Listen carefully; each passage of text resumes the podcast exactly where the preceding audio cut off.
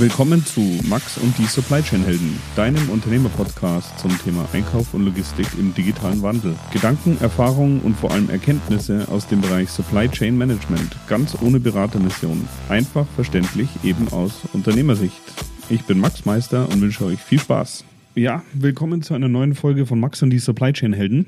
Heute bin ich im Gespräch mit äh, Daniel Nill, der ist Geschäftsführer von der Agentur Turbine Kreuzberg und die beschäftigen sich gerade mit einem intelligenten Getränkelager. Ich denke, die Technik ist interessant, weil sie Anbieter unabhängig die Versorgung in einer Produktion oder in einem Getränkelager sicherstellen kann.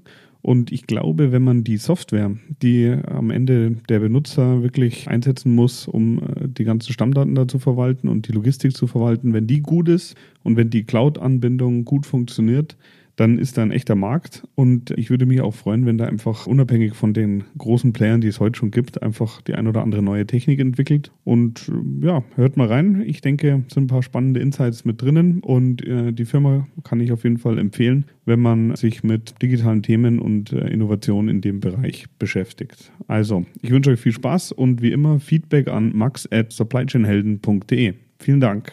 Ciao.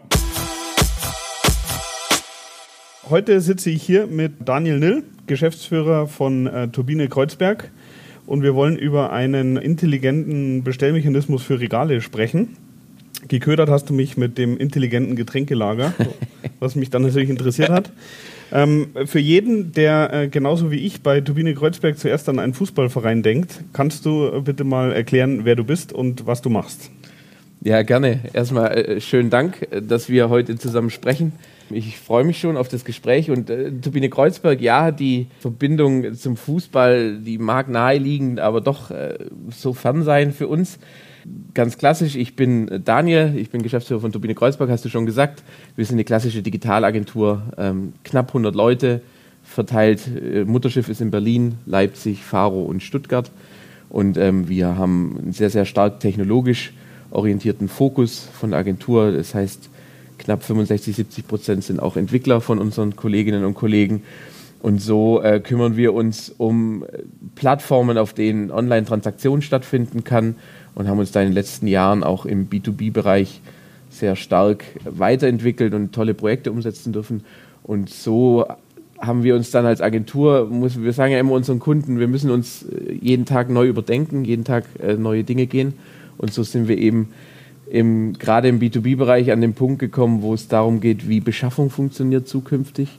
Und so sind wir dann äh, auf das Regal gekommen, was wir jetzt entwickelt haben, weil wir sagen, dass zukünftig die Beschaffung im B2B-Bereich automatisiert stattfindet. Ja, dass da keine Interaktion mehr mit Außendienstmitarbeitern oder Ähnlichem äh, notwendig ist. Und auf der Basis haben wir uns überlegt, wie könnte sowas denn aussehen?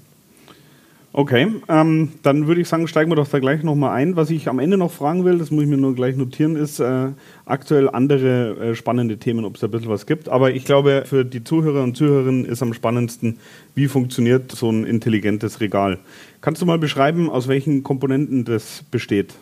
Im Prinzip ist die, Grundlage ist ein ganz normales Schrägregal also mit Rollen, wo die Ware dann automatisch nachrutscht oder die, die Kisten etc., die man da lagert. Ja, das ist äh, knapp 1,60 breit und äh, dann entsprechend nochmal 1,50 tief, äh, knapp zwei Meter hoch. Das ist quasi das Grundgerüst. Und wir haben dieses Regal ausgestattet mit Sensoren, die wir selber auch zusammengelötet haben. Wir haben äh, aus dem Kreis von unseren Kolleginnen und Kollegen im Entwicklungsbereich äh, haben wir tatsächlich auch fähige Leute, die mit Embedded Systems etc. auch schon Erfahrungen gemacht haben, da auch während dem Studium viel gemacht haben und da immer noch ein, ihr Herz drin verloren haben, sage ich mal. Und so war es ein Kollege, der im Prinzip dann die Komponenten selber zusammengelötet hat, was äh, Abstandssensoren sind. Ja, und äh, diese Abstandssensoren sind dann hinten am Regal angebracht. Und dann ist es eben so, dass diese Abstandssensoren dann noch mit einer Kommunikationsplattform äh, dann kommunizieren, weil irgendwo muss die Information ja dann auch hin und es letzten Endes dann in der Resourceful-Plattform dann äh, gehandelt wird, wo dann was nichts anderes ist als eine, eine Online-Plattform, auf denen ich dann auch die Verwaltung machen kann. Okay, also dann versuche ich es nochmal kurz für mich zusammenzufassen. Mhm. Du hast einmal einen Abstandssensor, der misst, wie viele Einheiten, die davor zu definieren sind, auf einem Lagerplatz liegen, also zum Beispiel drei Kisten hintereinander.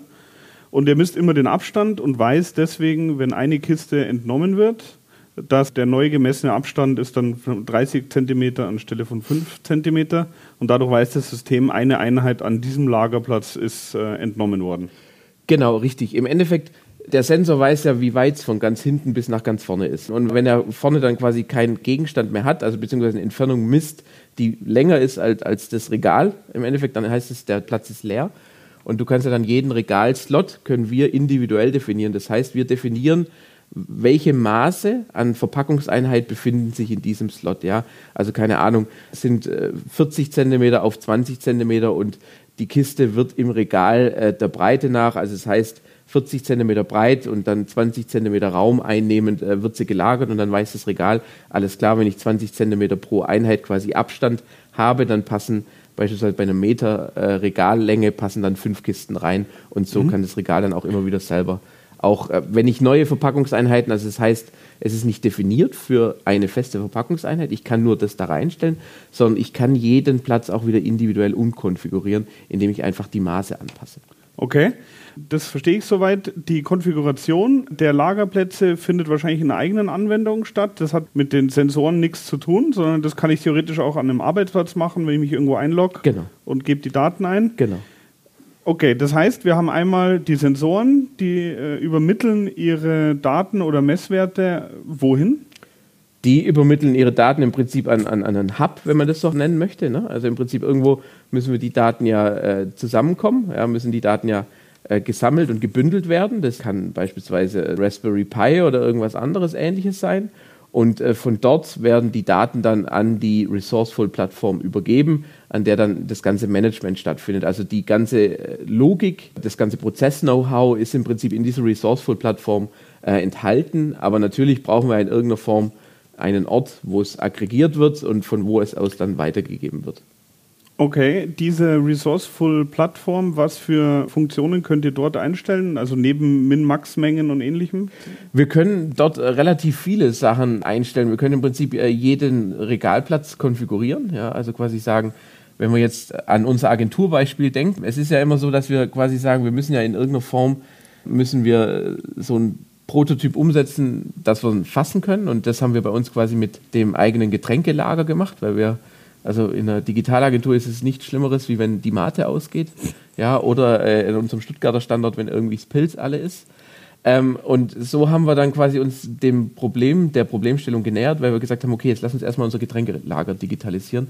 Und das heißt, wir können dort für jeden Getränkeplatz quasi auch wieder individuell sagen, was ist dort enthalten, können dann das Produkt pflegen, die Produktmaße pflegen, können, wie du schon gesagt hast, Min, äh, Maxmenge angeben etc. Und aber was darüber hinaus natürlich noch funktioniert, ist, dass über diese Plattform auch dann die Bestellung ausgelöst wird. Ja, dass über diese Plattform ich mir auch die ganzen äh, Datenanalysen, also quasi Produktströme, was ist in der letzten Woche jetzt am meisten gelaufen etc., ähm, das kann ich mir auch alles daraus ableiten, also auch dieses ganze Thema BI, wenn man so möchte. Also Business Intelligence. Business Intelligence, genau richtig, ja, ähm, ein bisschen vorsichtig sein mit den Fremdwörtern oder mit den Fachbegriffen, Abkürzungen, hast du recht. Und im Endeffekt geht es ja dann noch viel weiter, dass wir dann zukünftig auf dieser Plattform, also jetzt nach und nach, wir entwickeln die Schritt für Schritt weiter, dass wir dann auch natürlich quasi das Händlermanagement äh, machen. Warum unser, das muss ich vielleicht auch noch kurz erklären, dazu sagen, das Regal, wie wir es gebaut haben, das ist jetzt nicht das Neueste, was es gibt auf dem Markt. Das haben andere Hersteller, Händler etc. haben schon solche Systeme. Mhm. Was ist aber dort das Problem? Das Problem ist, dass du immer den Lock-in-Effekt hast. Das heißt, wenn du jetzt beispielsweise, wenn wir jetzt auch mal an Schraubenbefestigungsteile denken, wenn wir da an die großen äh, Händler denken, dann haben die ihre eigenen Systeme. Das ist wunderbar, aber das heißt, dass du dann nur noch die Produkte von dem Hersteller oder Händler kaufen kannst. Ne? Ja, das ist ein wichtiger Punkt, äh, meiner Meinung nach. Gute Differenzierung. Äh, da kommen wir später nochmal genau. drauf, was der Unterschied ist. Was heißt in dem Fall Händlermanagement? Händlermanagement heißt, wir haben jetzt zum Beispiel mehrere Getränkehändler. Ja? Und das heißt, dass ich quasi entscheiden kann, ob ich bestimmte Getränke nur von einem bestimmten Händler beziehen möchte oder ob ich zum Beispiel äh, im Rahmen von auch Prozesslogik quasi dem Regal die Intelligenz gebe und sage, du, pass auf, schau einfach nach, wo es günstiger ist wer schneller liefern kann oder ähnlich, also kann quasi die Kriterien festlegen und bestell du einfach selbstständig. dass ich da gar nicht mehr eingreifen muss. Oder aber ich sage, ich möchte jede Bestellung, bevor sie rausgeht, auch nochmal freigeben, ja, weil ich jetzt diesem automatisierten Prozess noch nicht ganz traue. Ist ja auch oft äh, was, wo man, wo man erst Vertrauen schaffen muss oder man weiß jetzt nicht so ganz, was das Regal überhaupt alles anstellt. Das heißt für mich Händlermanagement, dass ich quasi A entscheiden kann, bei wem möchte ich bestellen, ja, B vielleicht sogar entscheiden kann, Maß möchte ich bei wem bestellen, ja, oder C dann im Endeffekt auch noch sagt, bevor was bestellt wird, möchte ich noch einmal freigeben. Okay, an welche Kunden richtet ihr euch denn mit dem System? Also oder wie, wie sieht der Vertriebsansatz aus? Initial ähm, versuchen wir mit dem Setup, was wir haben, im Prinzip andere Agenturen anzusprechen. Ja, das haben wir relativ simpel bei uns in Berlin angefangen, indem wir einfach mal bei den Nachbarn geklingelt haben, die bei uns im Umspannwerk sitzen und gefragt haben, Leute, wie sieht's aus? Wir haben da was, hättet ihr nicht Interesse dran? Wo wir jetzt auch schon im Prinzip drei interessierte Agenturen gefunden haben, die sagen, jawohl, baut das Regal zusammen, wir nehmen es. Also aber dann wirklich genau für den Use Case äh, ein intelligentes äh, Mate-Getränkelager. Initial natürlich. Initial mhm. ist es quasi das initiale, äh, das, das intelligente Getränkelager. Aber natürlich, was machen wir damit? Wir entwickeln das jetzt natürlich auch weiter. Ne? Es, mein, der Abstandssensor ist ja nur eine Art, wie du feststellen kannst, ob aus einem Regal was entnommen worden ist. Ne? Es gibt ja noch viele andere Möglichkeiten. Oder beziehungsweise, wo misst du den Abstand? Misst du den Abstand von hinten nach vorne? Misst du den Abstand vielleicht von oben, nach vom Regal oben Boden mhm. auf den Regal Unterboden? Ja? Das heißt, dass du auch andere Verpackungsarten im Prinzip sagen kannst. Das geht ja sogar so weit, dass du sagen kannst, vielleicht ist es auch eine Waage, mhm. was wir ja auch immer mal wieder sehen, was entsprechend ist. Das geht sogar so weit noch, dass man sagt, ähm, wir machen da gar nicht groß was mit Sensorik, sondern wir überlegen uns auch noch im, im Hinblick auf RFID-Technik, ob wir dann eben, eben die Produkte, die in dem Regal drin sind, dann vertecken. Mhm. Ja, dass die dann einfach über die über, aus dem Regal rausgenommen wird und das erkannt wird. Das sind alles jetzt Dinge, die wir jetzt nach und nach angehen. Was wir jetzt geschaffen haben, ist quasi eine technologische Plattform die einen Use Case hat, der funktioniert, wo wir eben auch, auch testen können, dass es funktioniert. Aber was jetzt natürlich der nächste Schritt ist, ist, dass wir die weiteren Möglichkeiten, wie man Lagerabgänge etc. messen kann, dass wir die jetzt sukzessive erweitern, auf das Regal bringen, neue Use Cases, neue Partner quasi auch suchen, mit denen wir die Use Cases dann auch mal testen können, um dann nach und nach eben ein modulartiges Produkt zu haben, was ermöglicht, auf viele unterschiedliche Use Cases eine mehr oder weniger standardisierte Lösung anwenden zu können. Mhm, okay. Und jetzt sagst du, du hast drei, vier Agenturen, wo ihr das äh, bisher einsetzen konntet. Hast du schon eine gewisse Planung, was die nächsten Schritte sind oder wann was kommen soll? Na, Im Endeffekt äh, ist unser Ziel, dass wir jetzt in den nächsten drei bis vier Monaten nochmal das Produkt stärker auch vermarkten. Ja, das heißt, dass wir im Endeffekt sehr, sehr stark auch ähm, in die Kommunikation gehen und im Prinzip versuchen, über das Thema dann auch mit potenziellen Partnern wieder in Kontakt zu kommen. Also was jetzt bei uns als nächstes ansteht, ist quasi äh, Partner zu gewinnen, die entweder Use Cases mitbringen oder aber sagen, wir finden die Idee so toll, dass wir mit euch gemeinsam dieses Produkt noch stärker ausbauen wollen und lassen uns einfach gemeinsam beispielsweise eine Ausgründung ähm, aus der Agentur machen und, und gemeinsam da dieses Thema vorantreiben, weil nach unserer Ansicht nach hätte es das Potenzial, ja, aber macht ja immer keinen Sinn, wenn man alles nur alleine vorantreibt, sondern für uns als Agentur ist jetzt, sind jetzt die Logistik-Use-Cases irgendwann endlich. Ne? Also spätestens beim Kugelschreiber ist dann irgendwann auch mal zu Ende. Also brauchen wir da auch starke Partner mit einem großen Use-Case-Anzahl oder einem großen Use-Case-Schatz äh, im Logistikbereich. Und ähm, das sind für uns jetzt die Next Steps. Marketing, Kommunikation hochfahren, Partnersuche, Akquise, dass wir im Prinzip weitere Use Cases über das Regal abbilden können. Und das dritte ist, dieses Regal noch intelligenter zu machen. Also was kann man jetzt an dem aktuellen Getränkeregal-Beispiel, was ist der nächste Schritt? Der nächste Schritt ist, dass wir unseren Veranstaltungskalender verknüpft haben. Das heißt, dass quasi die Plattform resourceful weiß, ich habe nächste Woche eine Veranstaltung, nächste Woche Donnerstag als Beispiel, und zu dieser Veranstaltung sind aktuell 50 Personen angemeldet. Ich habe meinen großen Datenschatz, eine ähnlich gelagerte, thematisch gelagerte Veranstaltung vor zwei Monaten hat äh, mit 60 Veranstaltungsteilnehmern hatten wir Lager zu und Abgänge von in der Größenordnung, also im Prinzip schon quasi Predictive Ordering äh, anbietet, dass das Regal weiß, okay, ich habe nächste Woche Donnerstag eine Veranstaltung, welchen Lieferanten nehme ich jetzt, wer liefert bis dahin überhaupt noch was, ja, und wie sieht mein aktueller Bestand aus, reicht es vielleicht eventuell sogar, oder habe ich einen definierten Sicherheitsbestand, den ich auf jeden Fall nochmal mit dazu holen will mir, ja. Also das heißt, die, die Intelligenz diesem Regal noch stärker beizubringen, nicht nur, dass es selber Abstand messen kann, sondern auch wirklich im Hinblick auf Prozess- und Business-Logiken, dass dieses Regal auch autark funktioniert und wirklich immer mehr weniger, also immer weniger Interaktion auch mit uns benötigt. Ähm, das ist der nächste Schritt auf einer technologischen Seite. Ne? Also mhm. Also wenn du jetzt willst, könnte man jetzt sagen, das sind die ersten Anfänge von künstlicher Intelligenz. Ja, kann sein, kann man so nennen vielleicht. Für uns geht es aber wirklich erstmal darum, dass es eine Intelligenz ist, dass man äh, die Parameter, die man weiß und kennt, versucht in einen sinnvollen Zusammenhang zu bringen, um damit den Bedarf verlässlicher voraussagen zu können. Mhm. Das heißt, ihr arbeitet einmal an der Technik, dann zweitens noch an der Software, drittens am Marketing, deswegen sitzen wir auch hier und machen einen Podcast. Genau.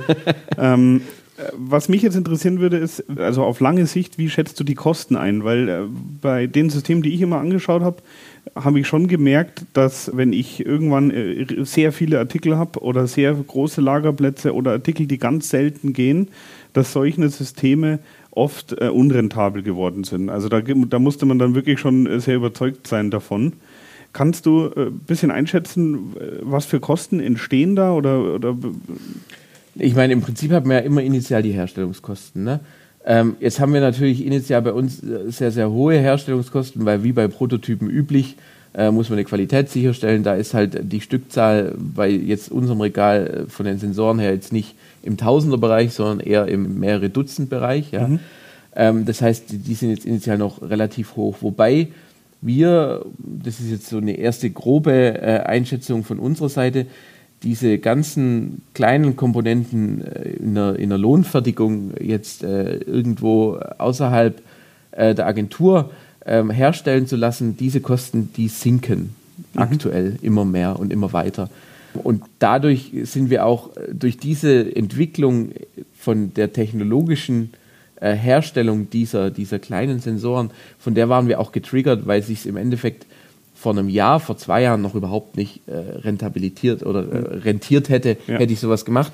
Aber die Kosten für die Herstellung sinken und deswegen sagen wir, kommen wir jetzt in den Bereich, wo es sich tatsächlich auch lohnt, für vielleicht nicht hochdrehende Regale für äh, auch lange Regalmeter im Prinzip über diese Technologie nachzudenken, weil der Effekt und die, die Prozesseffizienz, die ich mir dadurch schaffe, ist höher als die initialen Anschaffungskosten für das Regal. Okay, aber du kannst jetzt nicht sagen, was ihr einen Zielpreis pro überwachtem Lagerplatz habt oder ähnliches. Nee, da sind wir noch im Moment mhm. in der Findungsphase, weil wir auch von der Serienreife vom Regal her auch noch nicht so weit sind, dass mhm. wir jetzt sagen okay. würde, im aktuellen Setup würden wir Stückzahl 10.000 herstellen. Ja. Okay, oder ich bestelle 5000. Genau. Also, okay, ja. nee, keine das, Sorge. Ähm. da würden wir uns gerne mit befassen und äh, da würden wir da auch ein bisschen kalkulieren müssen, aber aktuell sind wir von der Entwicklung und von, von der Serienreife und Produktreife noch nicht an dem Punkt, dass wir sagen können, der Regalplatz X kostet dich jetzt ähm, initial äh, die Eurozahl, sag ich mal. Okay, äh, wie ist dann, äh, wenn ich jetzt halt ein Händler bin und möchte mich da bewerben, weil ich würde gerne das Produkt äh, vertreiben, wie ist euer Geschäftsmodell? Wie wollt ihr damit Geld verdienen? Im Endeffekt gibt es da ja wieder mehrere Arten, wie du Geld verdienen kannst. Initial heißt, wäre natürlich die Idee, dass man eine Marge auf das Regal draufhaut, dass du quasi initial mit dem Verkaufspreis was erzielst, ja. Auf das System selber. Auf das System mhm. selber, ja. Also dass wir im Prinzip sagen, Beispielsweise jetzt äh, Ludwig Meister sagt, äh, pass auf, liebe Turbine, wir möchten gerne dieses Regal einsetzen und unseren Kunden zur Verfügung stellen, ja, als, als Beispiel jetzt, oder möchten das bei uns selber vielleicht sogar nutzen, dass wir sagen, okay, das Regal kannst du kaufen für den äh, Kaufpreis X und da haben wir halt eine Marge drauf, ja, um dann äh, im Endeffekt zusätzlich noch Services dazu anzubieten, dass wir sagen, pass auf, du hast bei uns im Monat x Stunden oder Tage an Maintenance und an Wartung, was wir dir anbieten. Und so servicevertragsmäßig können wir dir für einen monatlichen Betrag eben die Wartung und, und die Maintenance von diesem ganzen System anbieten. Ja, das ist das eine. Das andere, was man natürlich auch nachdenken kann, ähm, und da haben wir uns auch ein bisschen inspirieren lassen, ähm, ich weiß nicht, ob du das Matratzen-Startup kennst, was im Endeffekt an die Hotels die Matratzen kostenlos ausliefert und dann nur pro genutzt, also pro Stunde, wo ein Mensch drin liegt, äh, im Prinzip abrechnet. Also ich weiß nicht, wer das ist, aber den Vortrag habe ich schon mal gehört. Den Vortrag ja. hast du auch schon mal gehört. Okay, wunderbar. Dass man im Prinzip sagt, äh, wir machen das nur rein transaktionsbasiert. Das heißt, wie viel Volumen äh, läuft über so ein Regal? Ja, das kannst du jetzt zum einen an Anzahl äh, Lagerentnahmen oder aber auch an Anzahl von Bestellvolumen machen. Und da sind wir aber wiederum auch als Turbine jetzt wieder so flexibel, dass wir sagen, es gibt jetzt nicht das eine Preismodell für alle Kunden, weil dieses Regal eben eine, eine multiple Einsatzmöglichkeit hat. Und deswegen äh, basiert unsere Idee, wie wir zukünftig Geld verdienen möchten, A mit dem reinen Verkauf, B dann natürlich mit Serviceleistungen oder C, dass wir rein transaktionsbasiert dieses Regal dann kostenlos zur Verfügung stellen und im Endeffekt dann, je länger das Regal im Einsatz ist, dann auch bei uns die Transaktionskosten dann in einem Bereich sind, wo es sich dann auch rentabel gestalten lässt. Mhm. Okay.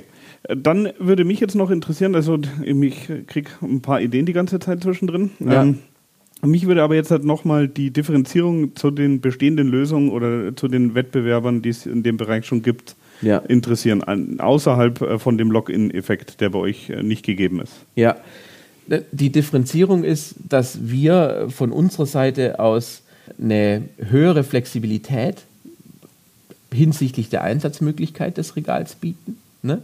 Also du musst jetzt bei uns nicht den Regalmeter 1 unbedingt für die Produktgruppe X nutzen, weil du kannst es zu jedem Zeitpunkt auch umkonfigurieren. Das heißt, dein Lager ist fähig zu atmen. Also atmen im Hinblick auf, du hast vielleicht saisonal jetzt irgendwie den, den, Einsatz von, brauchst du mehr Regalmeter von der Produktgruppe X.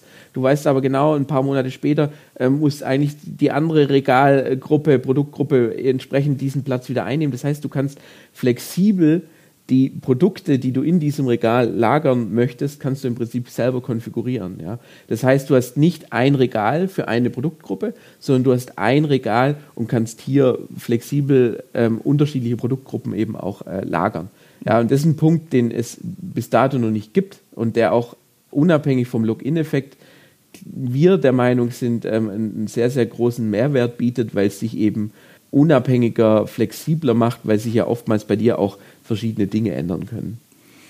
Okay, und wenn ich jetzt äh, an äh, den Amazon Dash-Button denke, da ist es so, dass ich hier einfach auf den Knopf drücke und dann wird genau die Einheit nachbestellt. Deswegen, ich habe einmal diesen Knopf gedrückt, ich habe auch heute noch Spülmaschinen Salz. ähm, dann war aber was falsch konfiguriert. Ja, das war eine ziemlich große Losgröße. Okay. also äh, deswegen äh, weiß ich nicht, wie gut das sozusagen immer funktioniert, aber denkt ihr über sowas auch nach, dass ihr sozusagen äh, Knopfdruck-Thematik oder dass ihr auch andere Devices irgendwie integrieren wollt? Andere Devices wollen wir auf jeden Fall integrieren, wobei wir der Meinung sind, dass dieser Dash-Button äh, momentan eine Übergangslösung darstellt, weil eben er wieder auch eine Interaktion benötigt. Also ich muss erkennen, dass das Produkt nicht mehr lange vorrätig sein wird, um dann entsprechend die Bestellung auszulösen. Das heißt, es sind schon wieder sehr, sehr viele Variablen Unbekannte.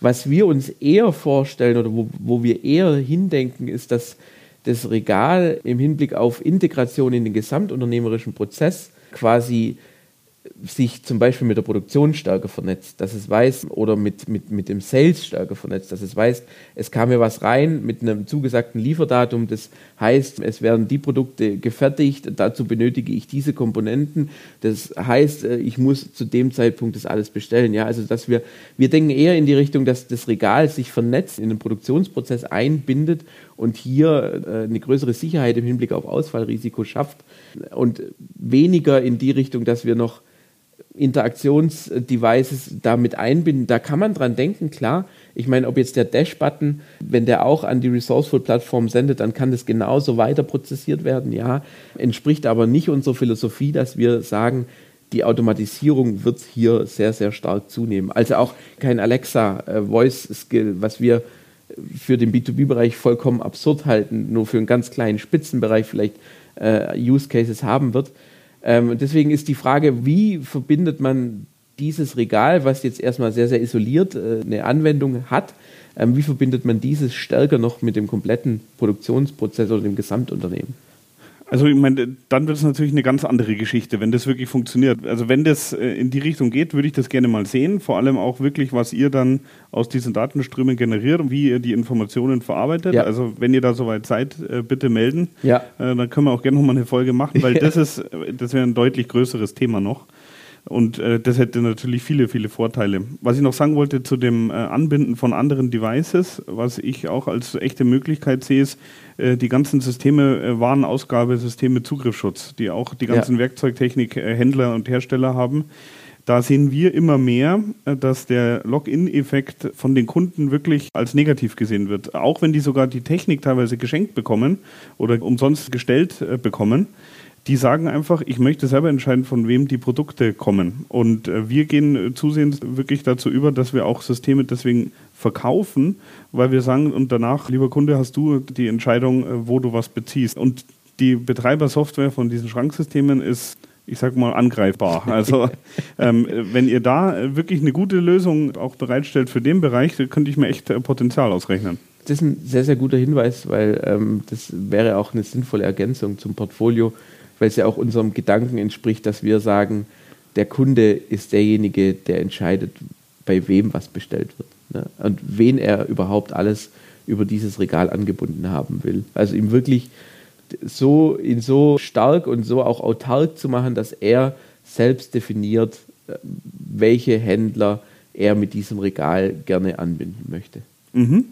Also ist ja immer schwierig, so ein abstraktes System wirklich einfach auf der Tonspur zu erklären. Ja. Ähm, was mich jetzt interessieren würde, wenn jetzt die Zuhörer, wenn die ein bisschen noch Informationen haben wollen, wo sollen sie sich melden oder wo kann man, sie, kann man sich das auch schon anschauen? Oder? Na, aber selbstverständlich. Also wir haben sowohl in Berlin Olauer Straße 43, altes, schönes Umspannwerk. Kennt man aus den Medien. Google hat versucht, dort einzuziehen, hat nicht funktioniert. War für uns auch eine spannende Zeit. Oder aber in Stuttgart, Königstraße 39, haben wir unseren Turbine Kreuzberg Innovation Space. Das heißt, es ist der Ort für uns, an dem wir Innovation fassbar machen wollen, Innovation auch ein Stück weit entmystifizieren wollen, weil man spricht immer viel drüber, aber keiner kann sich so richtig was darunter vorstellen. Also an den beiden Orten steht das Regal, ist im Einsatz. Wir haben auch an beiden Standorten ein Tablet äh, am Regal angebracht, dass man auch die Produktströme gleich sehen kann und im Prinzip auch sehen kann, dass tatsächlich, ich nehme etwas heraus, ähm, dann auch wirklich einen Impact hat und der Prozess, den ich jetzt beschrieben habe, auch tatsächlich so durchkonjugiert wird. Ja, ähm, da gibt es die, die Möglichkeit, sich das da anzuschauen oder einfach äh, mit uns in Kontakt treten, mhm. ähm, direkt per Mail, per Telefon oder gerne auch äh, persönlich, dass wir das nochmal im Detail dann tiefer besprechen, weil wir uns freuen, über jeden, der mit uns über das Thema diskutiert, weil wir noch viel, viel lernen können und auch noch lange nicht äh, an, an dem Punkt angelangt sind, dass wir sagen können, jetzt ist es so, dass wir wirklich marktreif sind. Aber für uns ist es einfach eine Möglichkeit, wie wir uns als Agentur auch neu erfinden, weil wir im Prinzip vom Softwarehersteller, wenn man so sehen möchte, ähm, jetzt zu einem Hardwarehersteller äh, in der Form auch ein bisschen uns hinbewegen. Ähm, und es für uns einfach, äh, die Logistik ist für uns eine der zentralen Kernelemente, wo ich die meisten Chancen in Zukunft nutzen kann und wo einfach die meiste Musik auch drin ist, wenn man im Hinblick auf Effizienzen oder, oder eben äh, Optimierungen und sowas denkt. Ja, also ich nutze oft den Hashtag We Love Logistics, weil da, da ja. ist wirklich äh, Musik drinnen und da kann man viele Dienstleistungen entwickeln, die echt einen Sinn machen. Zum Abschluss würde ich jetzt gerne noch wissen, äh, du hast gerade den Innovation Space genannt. Was gibt es denn noch so für Themen, mit denen ihr euch beschäftigt oder die ich dort sehen kann, wo du sagst, das ist auf jeden Fall echt einfach ein ganz, ganz spannendes Thema als kleine äh, Inspiration ja, für die Hörerinnen. Ähm, Worum es uns geht, ist, was wir gerade auch sehr, sehr stark sehen, ist, dass diese Prozessdenke vom Anfang bis zum Ende, also man, man denkt ja oftmals, wenn man jetzt, äh, wenn wir unsere Auftraggeber auch anschauen oder wenn man in Unternehmen reinguckt, dann ist der Prozess innerhalb einer Unternehmung ist immer total gut. Ja, der ist teilweise auch wirklich äh, durchoptimiert bis zum geht nicht mehr. Aber was verloren geht, ist, wie lange braucht mein Kunde überhaupt, um irgendwie mal auf mich oder mein Produktportfolio aufmerksam zu werden. Das ist oftmals ein Prozess, wo man sich zu wenig drüber nachdenkt. Dann kann ich natürlich intern total schnell eine Bestellung durchschieben. Das ist kein Ding, das verlässt mein Lager. Aber was passiert denn danach, wenn es bei mir aus dem Lager raus ist?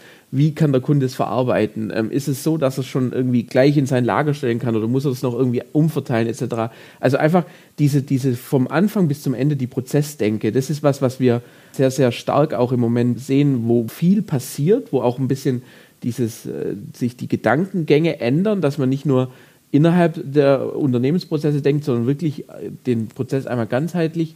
Und da haben wir zum Beispiel, das ist sehr profan, aber wir haben einen 3D-Drucker jetzt äh, auch bei uns in Stuttgart, wo es im Prinzip darum geht, dass man über einen Frontend quasi ein, ein, dieses Jahr ist die Bundesgartenschau in Heilbronn, in meiner Stadt, in der ich jetzt lebe und, und mein Lebensmittelpunkt ist. Und die Bundesgartenschau hat einen kleinen äh, 3D-Datei, um, diesen, um dieses Maskottchen, den, den Bundesgartenschauzwerg Karl selber zu drucken. Und auf jeden Fall kann ich quasi über, über einen Frontend diesen Karl auswählen, kann ihn bestellen und dann passiert es eben, dass dann quasi der 3D-Drucker angeht, dieses Ding automatisch gedruckt wird, der Bestell, der Fertigungsprozess angestoßen wird und dann im Prinzip das Ding ausgeliefert wird. Ja, dass ich also im Prinzip vom Shop durchgängig bis in die Produktion einen Prozess habe und der auch im Endeffekt auf Planung etc. mir halt auch eine gewisse Sicherheit gibt oder einfach auch eine gewisse Prozesssicherheit gibt, dass da nicht irgendwo eine Bestellung äh, irgendwo hängen bleibt und dann äh, irgendwo nicht durchprozessiert werden kann. Das heißt, ihr beschäftigt euch jetzt bei dem Case konkret damit, einmal das Frontend zu bauen, aber auch ihr baut die ganze Schnittstelle zu dem 3D-Drucker. Genau. Okay. Genau. Das heißt, ja, parteienübergreifend oder firmenübergreifende Supply Chain eigentlich. Genau, richtig, okay. ja. Äh, weil ja, spannend. Das sehen wir, dass dieses Ineinandergehen der unterschiedlichen Disziplinen, dass das ein großer ja, Mehrwert sein kann und auch ein großes Asset sein kann, wenn du es beherrschst für die Zukunft, ähm, weil im Endeffekt das vieles einfacher macht und, und je weniger du irgendwo manuell in den Prozess eingreifen musst, desto höher ist die Sicherheit, dass es glatt geht, sag mhm. ich mal. Also da rennst du bei mir offene Türen ein. Das heißt, dann muss ich doch mal bei euch vorbeischauen. Gerne. Sehr schön. Also ich hoffe, wir haben das gut zusammengefasst und ähm, ich hoffe auch. Ja, wir, wir, haben, wir haben uns auf jeden Fall bemüht. ja. Und vielen Dank, dass du dir die Zeit genommen hast. Ja, ich danke dir für den Podcast und äh, freue mich auf die weiteren Begegnungen. Ja? Super, danke.